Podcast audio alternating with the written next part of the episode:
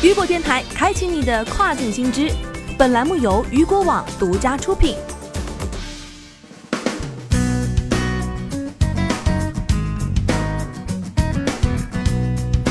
Hello，大家好，欢迎大家收听这个时段的跨境风云。那么接下来的时间将带您一起来关注到的是 Jumia 实行尼日利亚新定价机制。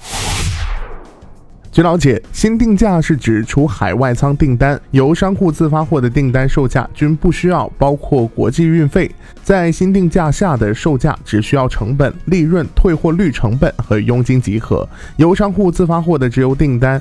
以及邮政小包订单会受到新定价影响。相比原定价机制，新定价机制里省去了卖家核算国际段运费的部分。该部分经过系统的优化，在全新的定价机制里，将由系统自动根据不同类目给出运费价格，在用户下单时自动加入到订单中。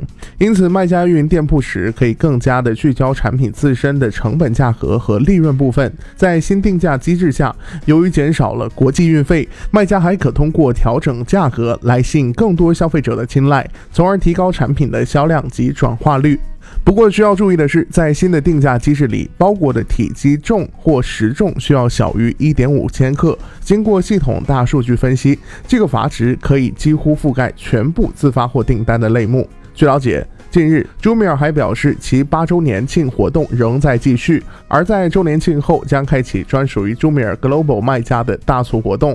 针对本次活动，朱米尔将会开通专属的活动页面、专属的流量入口以及专属的广告宣传，以针对国际卖家的特点，让更多中国商品通过朱米尔进入非洲市场。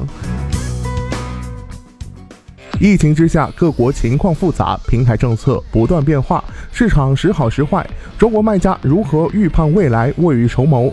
七月二十四号，雨果网第二季度跨境电商行业报告即将发布，更多精彩内容也请您关注到雨果网的直播频道，观看直播就可领取雨果网第二季度跨境电商行业报告全文。想要了解更多内容，也欢迎您持续关注到雨果网。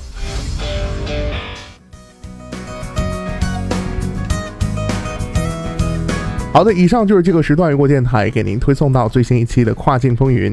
想要了解更多跨境电商资讯，您还可以持续关注到雨果网。我是大熊，我们下个时段见，拜拜。